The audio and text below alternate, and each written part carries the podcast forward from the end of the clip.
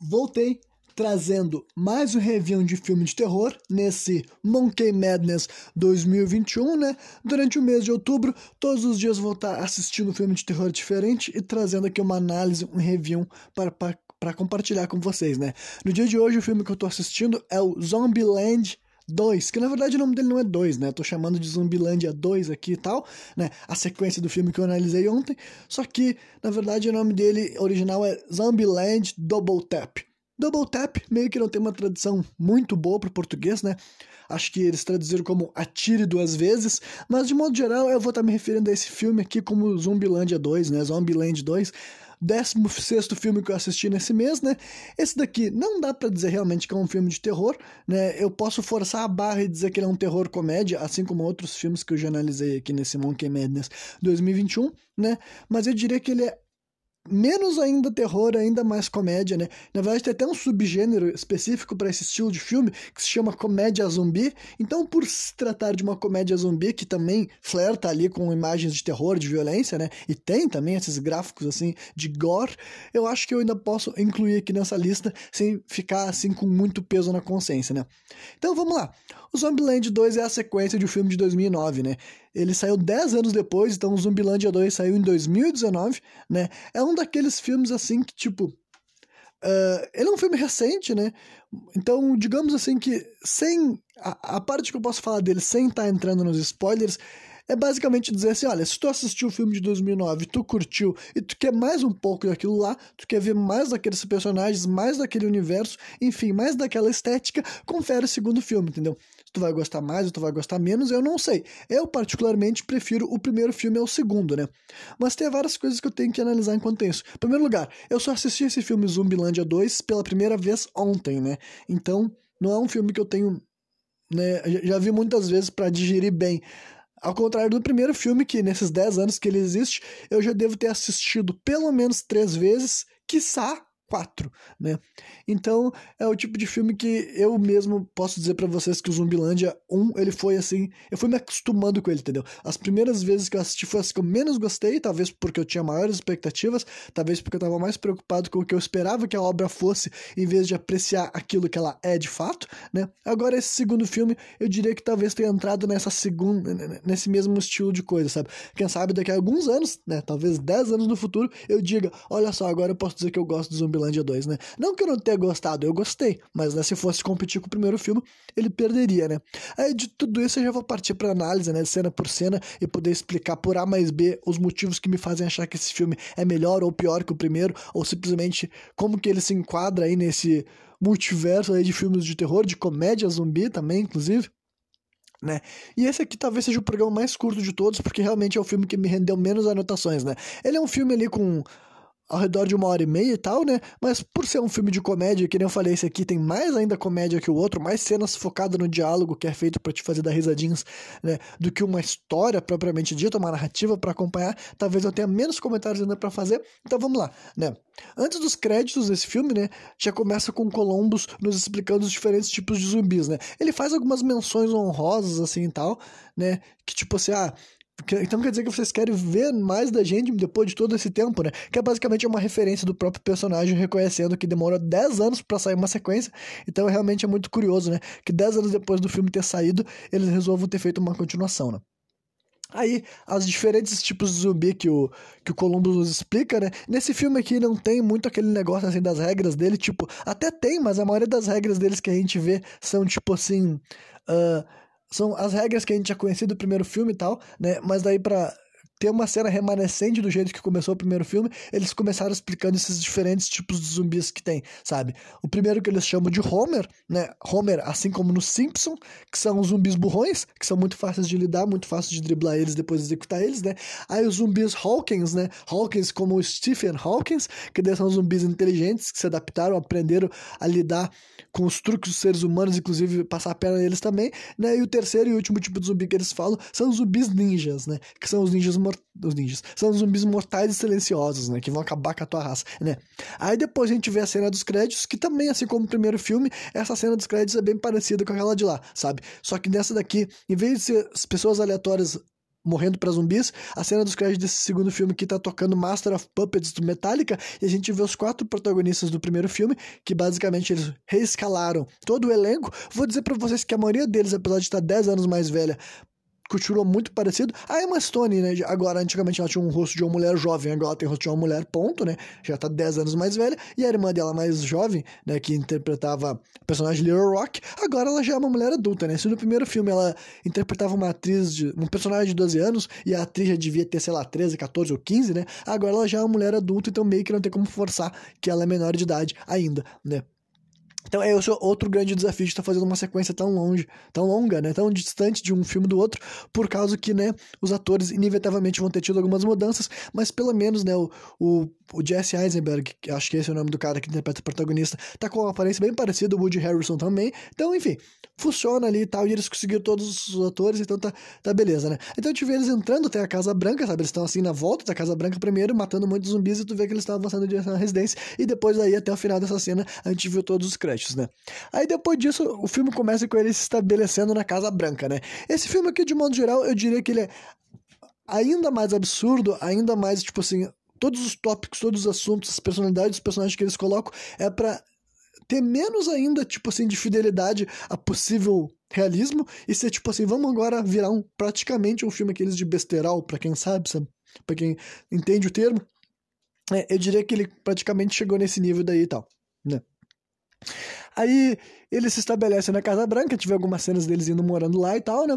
E daí a gente descobre um pouco da relação do Columbus com o Wichita, né? Que agora eles têm um, um namoro, né, um relacionamento. A gente vê no final do primeiro filme eles estavam para ficar juntos. Nunca é dito quantos anos a passaram do primeiro pro segundo filme, embora eu acho que nessa cena daí que eles estão se estabelecendo, a gente consegue ver que a, a Little Rock tá fechando 18 anos, né, o que ainda é bem pouco. Então, se for isso daí mesmo que, deu, que eu vi no, no bolo de aniversário dela, 18 anos, né, quer dizer que passou 6 anos com relação do primeiro filme, que ainda assim é um puta de um tempo, né? Seis anos pra tu estar tá vivendo no apocalipse zumbi, ainda mais convivendo com algumas pessoas que, tipo assim, tu né, tá vendo diariamente e quando se fala de seres humanos, tu só vê aquelas pessoas ali, né? Com certeza é bastante coisa e tal. Então, né? É isso aí. E também é estabelecido que a Little Rock tá meio que ficando de saco cheio dos, dos, dessas outras pessoas, sabe? Ela quer viver coisas diferentes, conhecer pessoas da idade dela. Ela não aguenta mais esse ambiente familiar, sabe? Woody Harrison, né? O. o Tallahassee, melhor dizendo, né? Meio que se estabeleceu ali como uma figura paterna na vida dela, né? A irmã dela tem um, tá num relacionamento amoroso com Columbus, então ela tá sentindo que ela precisaria estar se envolvendo com um rapaz também, com um homem mais jovem de preferência, né? Aí a gente vê uma cena assim, que eles estão meio que comemorando um Natal que não é Natal, né? Depois é revelado que ainda tá em novembro, né? O Columbus recebe um, um livro do Senhor dos Anéis de presente da namorada dele, da Wichita, né? E compensação daí e tal, o, o Tallahassee presenteia a Little Rock com uma arma, né? Com uma Colt 45 que pertenceu a um presidente, se não me engano, né? Ele tem todo esse discurso lá e tal. Né? E depois disso, assim, depois dessa cena daí e tal, que a gente vê que a Little Rock não tá se sentindo tão confortável, ela até fala, ah, vou ficar um pouco sozinha, né? Não quero ficar aqui com vocês, né? Na cama, depois da noite, a gente vê que o Columbus vai pedir a Wichita em casamento, sabe? Ele aparece pra ela com um grande anel que, pelo jeito pertenceu a uma celebridade, uma primeira dama, sei lá, algo desse tipo assim e tal. Convida a Wichita pra ela pede a Wichita em casamento e ela diz que não, mas porque ela fala assim, pô, sabe o que, que eu acho de casamento, né? Pra mim o casamento só acontece para as pessoas se separar e tudo mais. Enfim, ela dá, dá uma surtada ali, não quer avançar o relacionamento deles, né? Prefere manter no namoro e tudo mais. E daí o, o Columbus age como se estivesse tudo bem para ele, mas é óbvio que ele, né, não era o que ele esperava, né? Ele esperava que a guria fosse concordar com ele, né? Aí, na manhã seguinte, as duas irmãs voltam a fugir, entendeu? Para estabelecer um padrão que a gente já viu no primeiro filme bastante, né? A gente não sabe quantas vezes elas já fizeram isso nos últimos seis anos, mas o ponto aqui, né? Logo de cara, nesse segundo filme, a plot vai começar a se movimentar de um jeito que já acontecia no primeiro filme também, né? E daí mostra elas dirigindo assim, um carro que eles chamam de A Besta, sabe? Que era um Cadillac do Tallahassee, que ele estava tunando e transformando numa máquina mortal, que nem ele tinha no primeiro filme, né? Esse filme daí, ele é cheio de referências para o segundo filme, sabe? Eu acho que eu já deveria ter falado o que eu vou falar agora antes de começar a análise, né? Mas eu diria que esse filme aqui uma coisa que me fez, pelo menos, me entreter, ainda mais para eu que assisti os dois filmes seguidos, é que eu tenho certeza absoluta que esse filme foi feito depois dos, dos, diretores terem assistido o primeiro filme de novo, sabe? Eu tenho certeza que eles estudaram a própria obra deles e fizeram essa obra aqui ser derivada da primeira, né? Então eu diria que é no mínimo um ponto assim de redenção para essa obra que, que pede que ela se perca, sabe? Não dá para negar que esse filme aqui ele mantém alguma das da alma das características, os próprios atores, eles voltam para mentalidade, para personalidade, tipo, não tem nada que aconteça aqui que é muito discrepante a ponto de tu falar assim, porra, eu não tô me sentindo vendo, vendo o filme da Zumbilândia, né? Isso daí é o máximo que a gente poderia pedir de uma sequência que não foi planejada, né? Obviamente que essa sequência não foi planejada, ninguém demora 10 anos para fazer sequência de um filme, né? Então, com certeza foi uma decisão que os caras tomaram muito depois, eles viram uma oportunidade para fazer uma grana, para talvez agradar uma parte do público que tava querendo uma sequência, entendeu? Então, geralmente para mim eu costumo achar que sequências de filme, quando elas não são planejadas, elas são muito ruins, entendeu?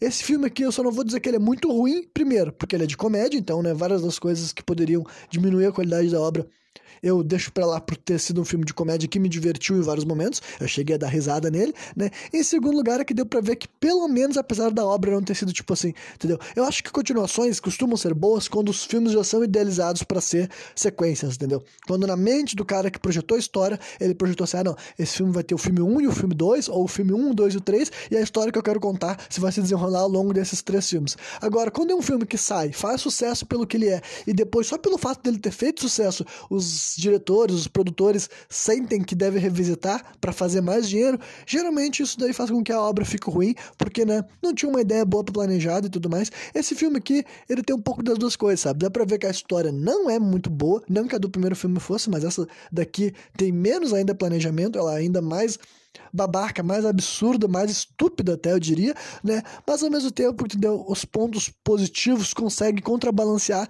e fazer com que essa experiência flua de uma maneira agradável. Pelo menos para mim foi assim, né?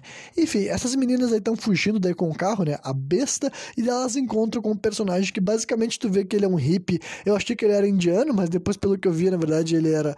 Ele é mexicano, sabe? Descendente, pelo menos, de hispânico, né? Então, ele é um cara assim que a primeira coisa que ele fala assim, é namastê, sabe? Então, tu já vê que ele vai ser tipo personagem com essa vibe, e ele é, né? Ele é chamado de hippie pelos outros personagens, né? Ele se identifica como pacifista. Então, basicamente, é uma inclusão muito estúpida. No, enquanto no primeiro filme eu elogiei que eles conseguiram dar uma justificativa uh, razoável para um personagem tipo o do Colombo sobreviver, porque ele era um cara todo covarde, todo medroso, mas ele utilizou esse tipo de coisa para fazer com que a mentalidade dele fizesse sentido no momento do apocalipse zumbi ele sobrevivesse, né? Um pacifista no mundo de apocalipse meio que é extremamente forçado, né?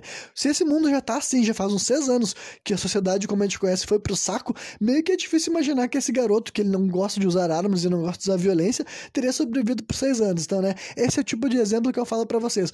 Se isso aqui fosse uma cena do primeiro filme, com certeza não teria gostado nem um pouco. Eu teria dito esse filme é uma bosta, esse filme é uma merda. Mas como já é o segundo filme eles só estão querendo fazer render, né? Dar pano pra manga, tu entende que esse garoto, esse hippie, daí, ele tá aparecendo com uma única função, que é para ser o interesse amoroso, ou pelo menos sexual da Little Rock, que é o que ela tava reclamando, né? E na primeira cena que esse cara aparece, ela já bota os olhos nele, digamos assim, né? Mais uma vez eu não vou julgar ela, porque né, se é o apocalipse zumbi, tu não tem muita opção de escolha, né? Então o primeiro homem que aparecesse, ela já tinha que se sentir a fim de ficar, considerando que os outros dois que ela conheceu durante muito tempo não ficavam com ela, né? Por razões que eles não queriam fazer essa história se tornar mais perturbadora do que ela poderia ser.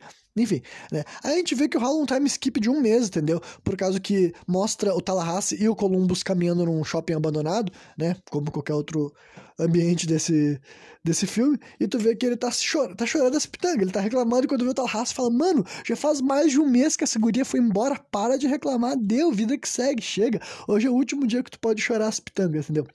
E depois disso, assim, eles escutam uma mulher zumbi fazendo barulho lá, e eles passam fogo nela, assim, tal, matam ela, né? Até daí o... o coisa... o... o o, o Tallahassee pergunta de novo assim: será que essa foi a morte do zumbi da semana? Eu tô querendo a morte do zumbi do ano, né? E daí eles comentam assim e tal. É, pois é, que rola um clipe daí, só que eu me esqueci. Eles mostram, é uma piada recorrente do, do primeiro filme também, sabe? Que daí eles mostram, ah, não, eu não sei se foi, mas a Zombie Kill of the Week desse, dessa semana, acho que é do cara que ele tá. Sabe aquelas máquinas de colher grão assim no campo, aquelas grandonas que vão, né? Colhendo grão, imagino que algo tipo arroz, né? Ele passa aquela máquina por cima assim de um de um zumbi e essa foi a morte da zumbi da semana, né? E além disso vai ter um novo prêmio que é o morte do zumbi do ano, que eles vão mostrar um clipezinho de quem ganhou esse prêmio lá adiante, né, e tal. Então isso daqui é um ponto positivo na minha opinião, né? Aí mostra enquanto que Colombo está procurando velas, sabe, velas aromáticas, porque ele disse que Zumbilândia é muito fedida por razões né, até compreensíveis, ele encontra uma personagem loira, que o nome dela é Madison, sabe? E ela é aqueles personagens assim, assim como o Hip, ele se enquadra num personagem que eu não teria suportado no primeiro filme, entendeu? E não que ela não seja levemente irritante nesse segundo filme. Ela é tipo aquela loira assim, ela tá fazendo, interpretando aquele estereótipo da mulher, assim, super fútil, super Barbie, sabe? Super com, os, com umas opiniões, assim. As falas, todo, todo, 100% do que ela fala, tu vê que é meio que pra, indo para esse lado, sabe? O que é, é uma personalidade também que não se enquadra nem um pouco com esse negócio de apocalipse zumbi, né? Como é que uma mulher que nem essa, sozinha, ela disse que ficou vivendo no, no shopping, dormindo no freezer e tudo mais, sabe? Eles dão uma justificativa muito vaga sobre como que ela conseguiu sobreviver, mas né, são seis anos de apocalipse, é meio difícil de imaginar que é uma mulher com essa personalidade, das duas uma, ou teria morrido, ou teria que ter se tornado mais forte, né? Ela teria que ter se tornado alguém mais faca na bota. É impossível imaginar que é um, um hippie pacifista ia sobreviver por seis anos, ou uma loira fútil, né? Sem qualquer, tipo, característica que indique que ela tem uma determinação e que ela tem uma capacidade de se defender e que ela é cap... enfim, essas coisas que é necessário para te lidar com os zumbis, né? Eu imagino. E daí essa personagem ela se introduz rapidamente, ela se liga assim com Tipo, se liga no sentido, tipo assim, que ela já elogia o Columbus, fala que ele é legal, fala que ele é inteligente, aparece o Tallahassee, ela pergunta se ele é pai dele. Então, né, umas cenas assim, né, no pique de besterol, e o Columbus daí convida a Madison para ficar com eles, né, por, simplesmente porque ele tá, né, se sentindo mal, ele quer ficar perto de outra mulher, e mais uma vez, que nem eu falei, eu não vou julgar, né, se aqui já faz um mês que ele tá, que a guria já foi embora, né, com certeza, convivendo só com o Tallahassee, ele tá, queria estar na companhia de uma mulher dessa vez, né. O Tallahassee, obviamente, que ele não concorda, né? Ele fala que essa guria só vai dar trabalho, essa guria não vai servir para nada. Mas, né, ainda assim o Columbus já faz o convite e a loira aceita, né? Eles levam ela até a Casa Branca, ela fica deslumbrada. Ah, não acredito que a gente tá aqui na Casa Branca e tal, né? Rola algumas conversas ali só para estabelecer a guria como não muito brilhante e depois eles vão pro quarto, né? O Columbus, na verdade, ele estaria ali para mostrar a casa pra guria, só que da guria fala, não quero ver o quarto, eu quero fuder. Daí ele fala, ah não, acho que não seria certo, eu acabei de te conhecer, que não sei o que lá. Daí ela fala, olha só, faz não sei quantos anos, não, ou, acho que ela fala anos, que eu não fodo, que eu não transo. Então, se tu não me comer agora, eu vou ali dar pro coroa, mesmo eu não querendo. Então, qual vai ser? Aí o cara fala, não, tá bom, vamos lá então, né? Aí o Columbus fica com ela, a gente vê cenas assim de sexo, cenas não, né? Sons de sexo, e enquanto isso está acontecendo no Tallahassee, começa a escutar barulhos pela casa, né? Aí tu já imagina que finalmente vai acontecer alguma outra coisa, porque desde que esse filme começou mesmo, meio que não aconteceu nenhuma cena de ação, tirando a cena dos créditos, né? Aí, uh, conforme o Tallahassee está indo investigar os barulhos, ele se encontra com o Columbus, né? Que também, que também... Uh, ouviu os barulhos, né? Ele sai assim tal, até aparece assim, ah, ainda bem que eu tô com, a, o meu cardio em dia, né? Aparece a regra número um, porque ele acabou de transar e ele tá indo ali atrás de um zumbi. Daí o cara, o Talarus olha pra ele assim, ah, quem sabe acho que a dica, a regra que ela tá seguindo é aproveite as pequenas coisas, né? Então foi uma, uma piadinha assim, um jab maneirinho, engraçadinho, me, deu, me fez aparecer um sorriso no rosto, né? E daí no final eles, eles descobrem que o barulho que eles estavam escutando era da Wichita, entendeu? Ela disse que ela voltou ali para buscar armas e tudo mais, né? E ela conta aos rapazes que a Little Rock desapareceu com um hippie que toca violão, né? Ela falou, ah, encontrei um hippie, né, pacifista tocando violão, e daí eles queriam ir. Ele falou: Ah, nós temos que ir para Babilônia, que é um templo que os meus amigos hippies montaram, só tem os caras pacifistas lá. E daí a, a Vit tá claramente que ela não topa, a Little Rock topa, porque ela quer conhecer mais gente jovem na idade dela e tudo mais. E daí, como a Wichita tava resistindo, a irmã dela simplesmente rouba o carro dela e foge com o hippie e deixa ela para trás, né? Então, uh, os dois acabam concordando em ajudar a Wichita, né? E daí Uh, eles falam que. Ah, não, na verdade eles não estavam indo para Babilônia. O primeiro lugar que eles queriam ir uh, era para Graceland. Agora eu fiquei meio confuso. Não também, é a primeira vez que eu vi esse filme. Mas foda-se, né? Graceland eu sei que é um lugar que tem a ver com o Elvis Presley, sabe? Tipo um parque temático. Eu não sei exatamente o que, que é esse, esse, esse Graceland e tal, né? E daí os, os caras concordam ajudar ela, mesmo ela tendo abandonado eles mais uma vez, né? E daí né, rola uma cena assim de surto do Tallahassee quando ele descobre que a, a filha dele, entre aspas, está saindo com um hippie violinista, né? Violinista não, Violinista ele tocasse violino. Violãozeiro, entendeu? o ponto é que ele não gostou da ideia da guriazinha dele tá saindo com um músico hippie, pacifista, né? E daí, depois assim que rola uma cena que a Wichita ela perde, pede uma desculpa pro Columbus, mas de uma maneira meio contra gosto. Não é um verdadeiro pedido de desculpa, sabe? Ela tipo assim, ó, oh, eu não gosto de mulheres que pedem desculpa quando elas não fizeram nada de errado, mas não, nesse caso eu vou ter que admitir que eu fiz algo que não sei o que lá, né? Até que daí aparece a Madison pela primeira vez, tipo, pela primeira vez na frente da Wichita, né? E ela fala assim, Columbus vai voltar pra cama, né? E daí a Wichita já nota o que tá acontecendo, ela fica assim, né, com uma cara de cu. Claramente ela fica incomodada. Eu até achei que o Columbus poderia adquirir a personalidade sem defensiva e ficar até o resto do filme meio que se sentindo culpado, mas felizmente na cena seguinte eles já estabeleceram que não é isso, né? Porque na manhã seguinte mostra que eles estão carregando uma minivan, que é o veículo que eles vão utilizar para ir atrás da, da Little Rock, né? E daí a Wichita entra nesse assunto, ah, essa guria vai com a gente, a namoradinha do Columbus.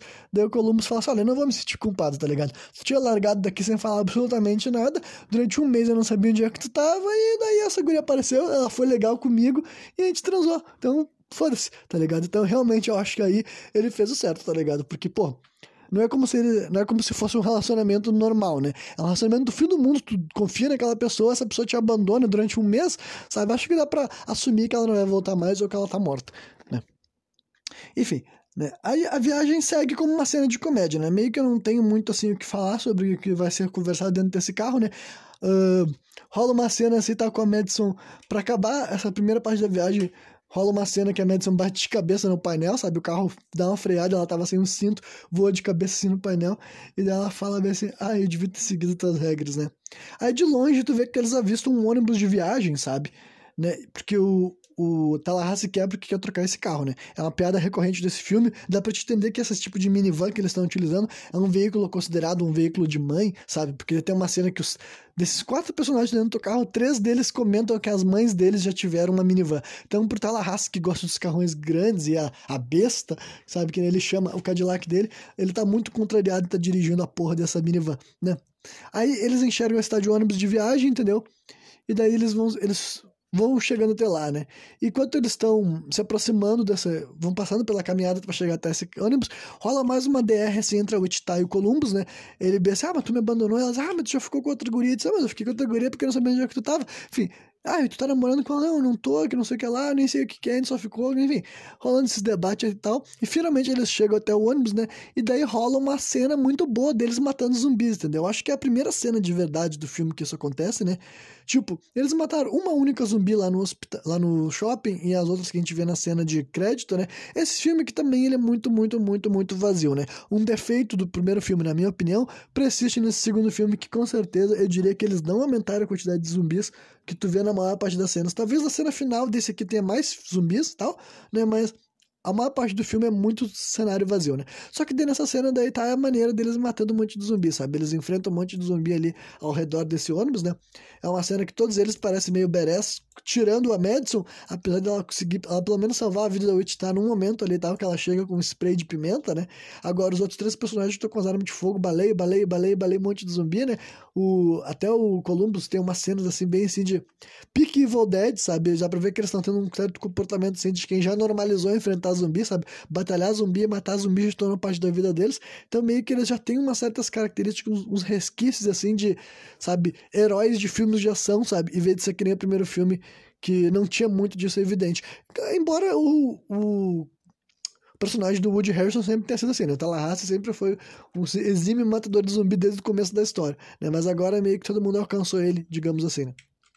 Aí no final dessa cena aparece o primeiro T-800, entendeu? T-800 é uma referência aos Exterminador, né, do Exterminador do Futuro, e eles chamam de T-800 os zumbis exterminadores imparáveis, sabe? Ele já tinha ouvido falar esses boatos, a que falou que o Hip comentou para ela que apareciam uns zumbis mais fortes, mais inteligentes, mais rápidos, que, né?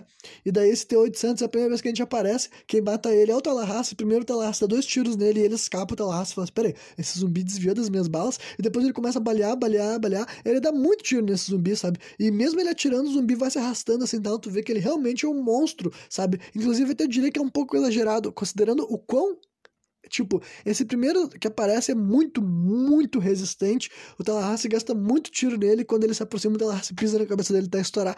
Mas eu diria que os outros zumbis desse tipo que apareceram não eram tão uh, malucos quanto esse daí. Então meio que rola uma discrepância, que esse primeiro daí vende a ideia de que eles são muito fodidos. E os demais que a gente vê nesse filme não estão no mesmo nível assim, de durabilidade, resistência, né? E comportamento implacável, digamos assim, né? Aí a gente volta para mostrar o que, tá rolando com a Little Rock e o Hip. É uma cena meio chatinha, mas pelo menos são curtas. Eu diria que esse filme tem várias dessas cenas daí que eu também acho que elas diminuem um pouco a qualidade da obra, porque, tipo, nada do que esse Hip fala é muito interessante, sabe? Deu pra ver que a personalidade dele não é para ser legal, não é pra gente ver esse garoto e achar ele legal, é pra gente ver, nossa, que cara mala, que cara chato, ele só quer tocar umas músicas de sempre, e ainda mente que é dele, sabe? Ele toca umas músicas famosas, a guria não conhece, a guria fala, ah, não sei quem é que fez, foi tu que compôs, eu não conhecia essa música, e ele fica, ah, não, não, claro que foi eu que fiz, entendeu? Então ele mente que ele compôs um monte de música famosa, assim, de Bob Dylan, por exemplo, sabe? E nada do que esse cara fala é legal, enfim, dá pra ver que ele é feito pra ser um personagem chato, só que eu diria que isso daí simplesmente faz com que tu sinta que todas as cenas que ele apareceu foram meio chatas, sabe? Meio que tu não preferia não estar tá perdendo teu tempo vendo isso, né? Aí no final das contas, entendeu? Eles conseguem pegar esse ônibus, eles até comemoram falando que agora eles vão viajar de estilo, só que assim que eles saem para dirigir esse veículo, estoura um dos pneus do ônibus, daí eles descem, né? E o Tallahassee fala, tá, nós vamos ter que pegar o carro do, do palhaço, então, porque tinha um, um daqueles carros de palhaço que eu acho que vende sorvete, sabe? Ali no. Ali, perto desse ônibus, só que o fala: não, não, não, não, eu não vou pegar carro de palhaço, né? E, porque simplesmente para continuar com a narrativa do primeiro filme que ele tem medo de palhaço. Então, na final das contas, eles voltam pra minivan, né? A contragosto do Tallahassee.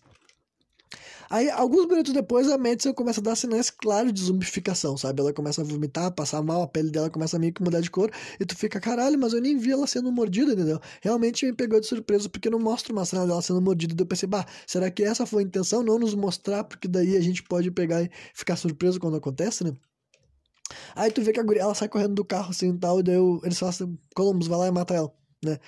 Enfim, ele leva, vai atrás dela com uma espingarda, ele manda ela se acalmar. E daí ela, tu vê que ela começa a gritar, assim, depois que ela vomita, ela dá um berro assim pra ele, assim, e tal. E daí, não mostra a cena que ele baleia ela, mas dá o barulho do tiro, né? E como ele volta caminhando de boa e não tem ninguém correndo atrás dele gritando, realmente eu imaginei que ele tinha matado a guria, sabe? Porque talvez ele só não quisesse nos mostrar essa cena pra gente não enxergar a cabeça da loira sendo explodida, né? Por, numa, numa decisão compreensível. Realmente eu fiquei surpreso, é, foi um plot twist, digamos assim, minor, né? Nesse momento o filme tá chegando na metade e tal, me deixou meio dividido, ao mesmo tempo que eu pensei assim, nossa, eu não esperava que essa guria fosse morrer tão cedo, o lado bom é que realmente eu não esperava, então rolou uma certa, né, uma surpresa, isso sempre é interessante, ao mesmo tempo que eu me senti meio prejudicado por ter perdido tempo conhecendo um personagem que não teria lá muita relevância para a história e morreria logo a seguir, né? Então, sem muita demora, eles chegam até a Graceland, só que assim que eles pisam lá, eles veem que esse lugar está totalmente devastado, sabe?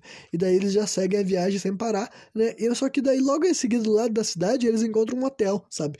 E que tá funcionando, tá com as luzes acesas, os neons, eles entram dentro desse hotel e aparentemente quem tá conduzindo esse hotel daí, se apossou de vários dos itens desse Graceland, sabe? Porque eles entram lá e eles começam a ver estátuas do Elvis e a roupa que o Elvis vestia e os sapatos do Elvis. Então, né, o Tallahassee fica muito feliz por estar encontrando as coisas que ele queria ver, né? Porque o Tallahassee é fã do Elvis Presley, né?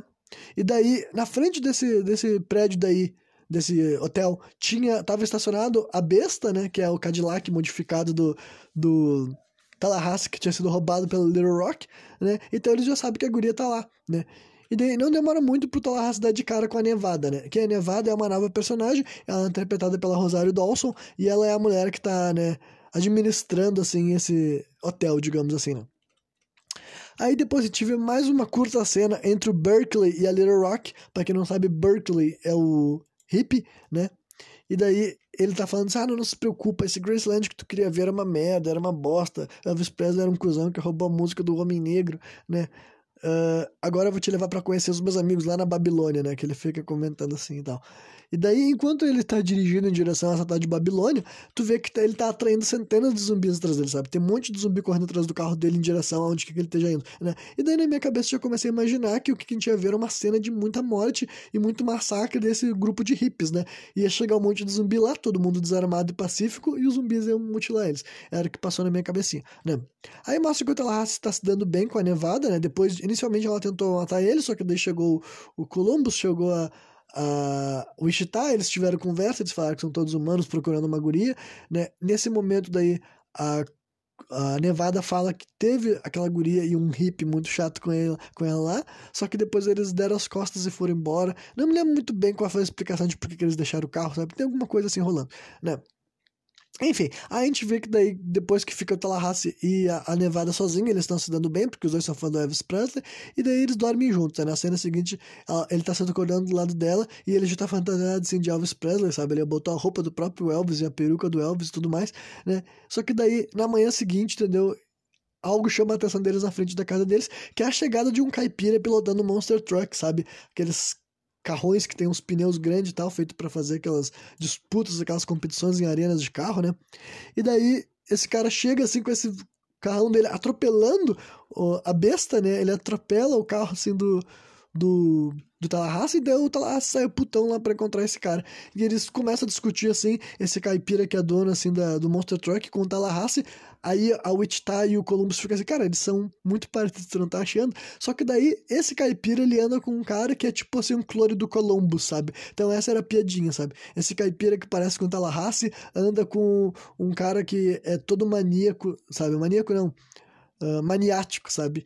E cheio de medos, cheio de regras. Em vez de ser, em vez de ser regras, ele chama de mandamentos e tudo mais, sabe? Então é como se fosse assim dois paralelos, sabe? Dois personagens parecidos um com o outro, né? Então rola assim uma cena que tu fica meio confuso, se vai rolar assim uma competição, uma disputa, o que que vai acontecer, porque o Tallahassee não estava se dando bem com o cara que estava diante dele ali, o cara que tecnicamente é parecido com ele, né? Os dois falam assim, eu não gosto de você ao mesmo tempo. Em compensação, o Columbus, quando começa a falar com o cara lá, que eu esqueci o nome do da cidade que esse outro cara se identifica, eles se dão bem, apesar dos dois mesmo começarem a entender que eles têm algumas coisas que é em comum e isso poderia gerar um pouco de atrito, um pouco de competição entre os dois, né?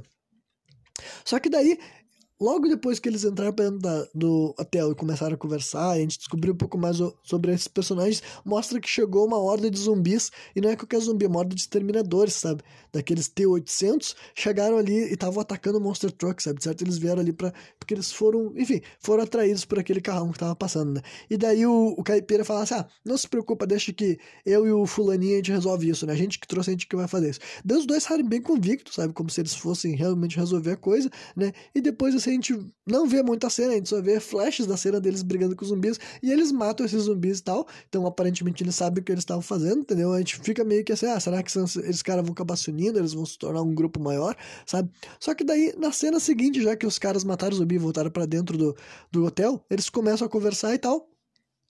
E quando veja, nota que um desses caras foi mordido, o caipira foi mordido. Aí quando o amigo dele fala, gente, eu acho que o fulano foi mordido, a gente descobre que ele também foi mordido. Então esses dois personagens, que eram os clones dos protagonistas, digamos assim, que acabaram de ser introduzidos, já viram zumbi logo de cara, então era só um bait, sabe? Era só pra gente achar que eles poderiam ser personagens mais relevantes, né? Só que rola um confronto ali e tal, né?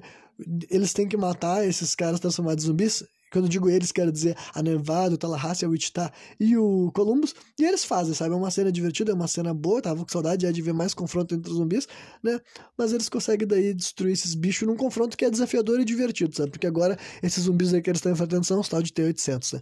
Aí depois dessa cena daí que a gente vê o Zombie Kill of the Year, sabe? Que o Tallahassee falou, e aí, tu acha que essa morte que eu fiz foi a morte do zumbi do ano? E o, o Columbus fala, não, não, infelizmente a morte do zumbi do ano veio lá da Itália. E eles mostram num clipe de um cara lá, um italiano, que ele derrubou a torre de Pisa, né, em cima de dois zumbis, então com certeza essa daí foi a morte do zumbi do ano, né.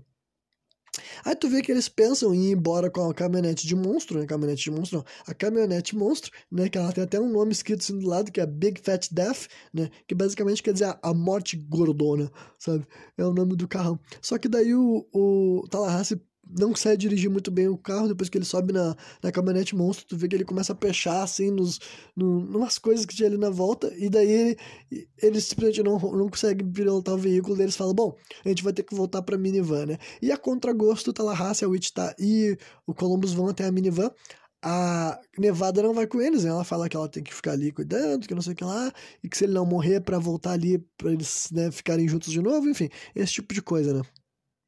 né? Aí a gente vê outro plot twist surpreendente quando eles estão na estrada. A gente vê aquele, aquele veículo de. Que eu falei pra vocês que era um carro de palhaço, sabe? Que vende sorvete. E daí a gente pensa, ué, mas a gente já viu esse veículo lá atrás, quem é que tá dentro dele, né? E daí conforme eles vão se aproximando, quem tá dentro da minivan é a, a Madison, sabe? E daí, basicamente, se explica que aquilo que a gente viu acontecendo com a Madison, que ela tava vomitando. Ai, perdão. Vomitando e ficando com a pele estranha e, e, tudo mais, sabe? Gritando, aquilo lá não era uma transformação de zumbi, apesar de parecer muito, ela simplesmente estava tendo uma alergia a nozes, sabe? Então, basicamente foi uma, uma cena fake, né? Foi pra te enganar, te iludir e realmente me iludiu. Eu tinha até me esquecido já dessa guria e eu até fiquei meio dividido porque eu não sabia se ela precisava voltar ou não. Mas ok, né? Ela voltou, né? Aí não demora muito para eles chegarem até esse Babilão. Eu gostaria de explicar também que já, nesse meio tempo, já tinha mostrado uma curta cena da Little Rock e do e do Berkeley, chegando até esse Babilônia, Babilônia, que é tipo um templo, um santuário, onde vive um monte de hippie desarmado, né? Que pra te entrar lá tu tem que soltar as armas e eles derretem as tuas armas, então simplesmente tu não fica com armas mesmo, né?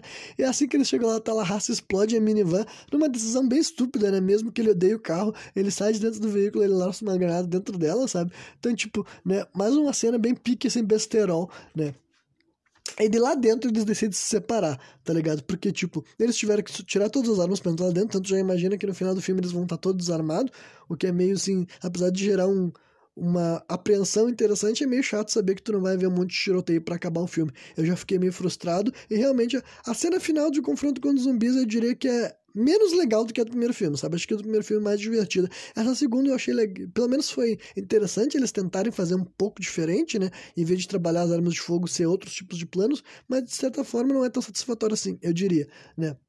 E daí, uh, né, que eu falei, eles decidem se separar ainda, né? Porque o Tallahassee fala que não tem como ele viver ali naquele mundo, mas que ele tá feliz que a Little Rock tá segura, né? E daí o Columbus e o Witch tá meio que, apesar deles não se adequarem àquele ambiente ali parece que eles vão ficar ali também de boa para não se afastar mais da Little Rock.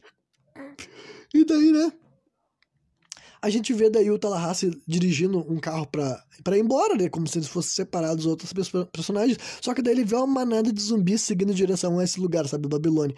Que não fica muito claro, sabe? Eu não sei se. Acho que foi os fogos de artifício que eles estavam lançando para fazer uma comemoração hippie, né? Que atraiu os zumbis. Só que daí, tipo, meio que não fica muito claro o que aconteceu com aquela primeira hora de zumbis que estavam seguindo o carro, se eles simplesmente desistiram ou se eles perderam o carro de vista, sabe? Nunca estabelece. Eu realmente achei que quando eles fossem chegar na Babilônia já estaria todo mundo morto, sabe? Eu nem achei que eles iam encontrar esses personagens vivos, né? Aí o Tallahassee volta, ele chega antes dos zumbis por causa do carro, pelo menos a gente descobre que os os zumbis não são mais rápidos que um automóvel, né? Aí numa cena engraçada eles discutem um plano, sabe? Como que eles vão fazer para enfrentar os zumbis, né? O que que esses hippies de merda sabem fazer para ajudar eles, né? E eles colocam em prática um plano que tem a ver com montar uma bomba, uma explosão que assim como os zumbis entrar, eles vão pegar fogo e depois eles matam os que sobrarem com pás e enxadas e picaretas, esse tipo de ferramenta que tem lá nesse lugar para conseguir usar para se defender.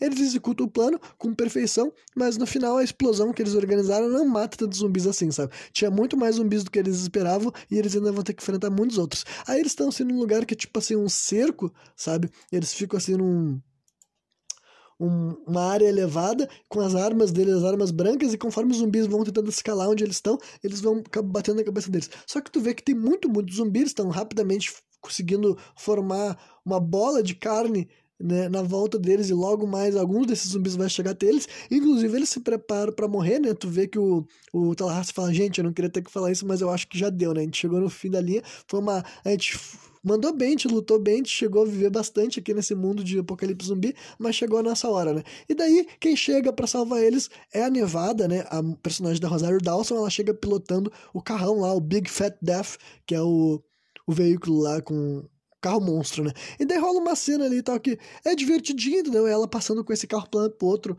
carpindo os zumbis e tal, né?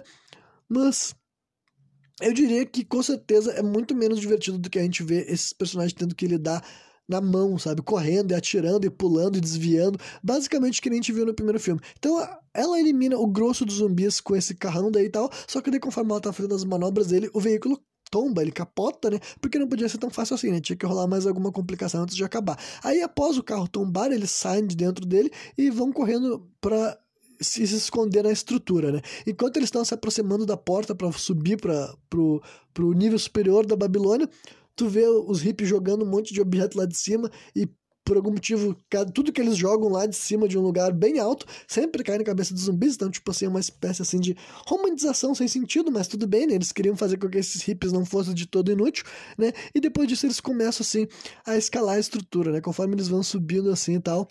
Uh, o Tallahassee fala, ah, vamos na frente que eu vou ganhar caminho para nós. Vou dar destaque pra cena que o Tallahassee chuta, assim, um barril na direção dos zumbis que estão vindo atrás dele, e ele fala assim, Donkey Kong e seus filhos da puta, né, e isso daí me fez rir, porque, né, eu sou um nerd e quando faz referência a coisas nerds eu gosto, né. E depois, assim, no final, a armadilha final para esses zumbis, eles tinham feito, tipo assim, uma espécie, assim, de Esqueci qual é o termo, sabe? Mas eles vão fazer uma barreira, sempre assim, proteção, sabe? Os hippies fazem um, um corredor, de cada lado eles estão segurando assim, algumas coisas para impedir que os zumbis toquem nele, e daí eles vão fazer um caminho para fazer com que os zumbis seguissem em linha reta, sabe? E daí eles, os zumbis caem nessa armadilha, eles vão todos seguindo atrás do Tallahassee, e o Tallahassee tá correndo assim em direção a uma a uma, um desfiladeiro, sabe? Um desfiladeiro, tipo, a borda da torre. Só que daí ele salta da borda e se segura, assim, num, num negócio que é tipo.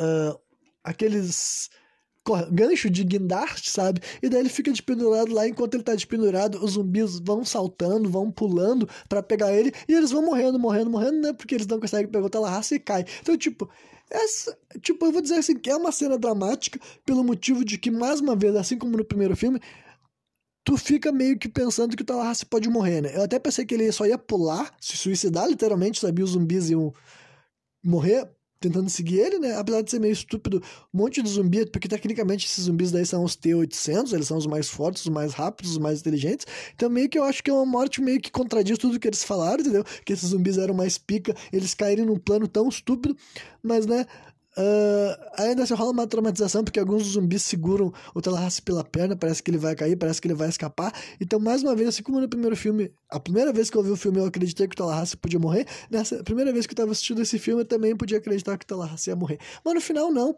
né? Ele não cai, e daí os outros personagens ajudam ele a voltar pra torre, entendeu? E daí começa aquele momento de beijação e festerê, sabe? A Witch tá, aproveita para dizer que ama o Columbus acho que ela não fala que ama, mas quer viver pra, com ele e tudo mais. E daí a Madison, tipo, se entende, ela não fica puta, ela devolve o anel pro Tallahassee, porque o Tallahassee tinha... O Tallahassee não. O Columbus não tinha dado o anel pra ela, mas ela tinha pego o anel nas coisas dele, daí ela devolve o anel pro Columbus e fala, ah, não sei o que lá, tudo bem. E daí ele pede a guria em casamento, ela aceita, né?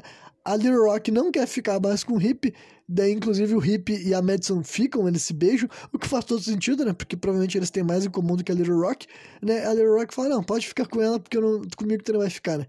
E daí é, é isso aí, eles comemoram lá com os hippies nessa cena final, se divertindo, bebendo, fumando maconha, né? E daí, uh, depois a gente vê os cinco, né? Os cinco personagens partindo no carro do Elvis, indicando que agora a Nevada vai continuar andando com eles e a Little Rock também continuou. Tipo, agora ela é a única sem par, entendeu? Ela que saiu do. O filme inteiro rolou porque ela quis ir atrás de um macho e ela que ficou sem macho, digamos assim, né? Então a Raça e a Nevada vão ser um casal, a Wichita e o Columbus literalmente vão casar e a Little Rock ficou sozinha no meio deles, mas aparentemente ela tá mais feliz ali com essa família maluca e disfuncional, matadora de zumbi, que agora aparentemente eles vão ficar viajando pelos Estados Unidos até o dia que eles morrer, né? Em vez de morar lá com os hippies na Babilônia, num lugar pacífico, que não é basicamente o que ela é, né? Ela é uma guria que cresceu num mundo bem diferente e as coisas que ela compactua não, é, não tem os mesmos valores que aquela geração lá que ela tava conhecendo. E esse daí, esse foi o filme, entendeu? Depois que ele termina e sobe os créditos, a gente vê uma cena extra com Bill Murray Murray, sabe? Uh, eu meio que, tipo, eu entendo, né, o fato deles quererem fazer mais uma cena com o Bill Murray, por ele ser um ator tão grande, tão famoso. Basicamente, volta para 2009, né, e a gente vê o começo do Apocalipse Zumbi sobre a perspectiva do Bill Murray, né? Que, para quem não se lembra, ele era um personagem do primeiro filme e ele volta nesse segundo, assim e tal. Né? Ele foi morto pelo Columbus no primeiro filme, né? A gente vê como é que foi a experiência do Bill Murray. Ele tava gravando, assim tal, umas entrevistas a respeito do filme Garfield 3, e daí um dos caras que tava lá trabalhando com ele vira zumbi e ele simplesmente caga o cara a pau. E é uma cena, assim, bem divertida, mas é, tipo, já é a cena pós-crédito, sabe? Tu não espera que ali vai ter grandes revelações sendo um filme de comédia. É basicamente o Bill Murray dando cadeiradas e bandejadas e batendo na cabeça de vários zumbis ali e tal. Ele arrebenta vários zumbis como se não fosse nada, entendeu? Agindo como se ele tivesse num dia normal da vida dele, e no final ele só fala assim, ah, eu odeio as segundas-feiras. Então, tipo, é só uma espécie, assim, de alívio cômico pra gente poder enxergar um pouco pouco mais desse ator tão famoso que é o Bill Murray, né? É um cameo dele nesse segundo filme, já que no primeiro ele apareceu, eles resolveram dar um jeito de fazer com que ele surgisse nesse segundo também, de alguma forma. E é isso aí. Esse daí é o filme Zumbilândia 2, entendeu? É, como vocês podem notar, eu não tinha lá tanta coisa para falar, assim, então é uma obra aqui, né? Vocês querem, vocês gostaram, gostaram minimamente do que eu falei aqui, vão lá assistir, vão tirar suas próprias conclusões. Eu posso dizer que, como filme de comédia me divertiu, eu achei interessante, mas com certeza é aqueles filmes que eu vou esquecer tudo logo logo, sabe? Tudo, tudo, tudo, tudo, tudo, sabe? Eu diria que é um filme pior que o primeiro, sabe? Basicamente não tem quase qualquer vantagem com relação ao primeiro. A única coisa boa desse filme é que ele é mais do primeiro, sabe? Se tu gostou do primeiro e tu quer um pouco mais de Tallahassee, um pouco mais de Columbus, um pouco mais de Little Rock e um pouco mais de Wichita, esse filme te dá isso, entendeu? Eu enxergo como se fosse uma expansão, sabe? Uma DLC. É tipo assim, um presente que tu não achava que tu ia ter, sabe?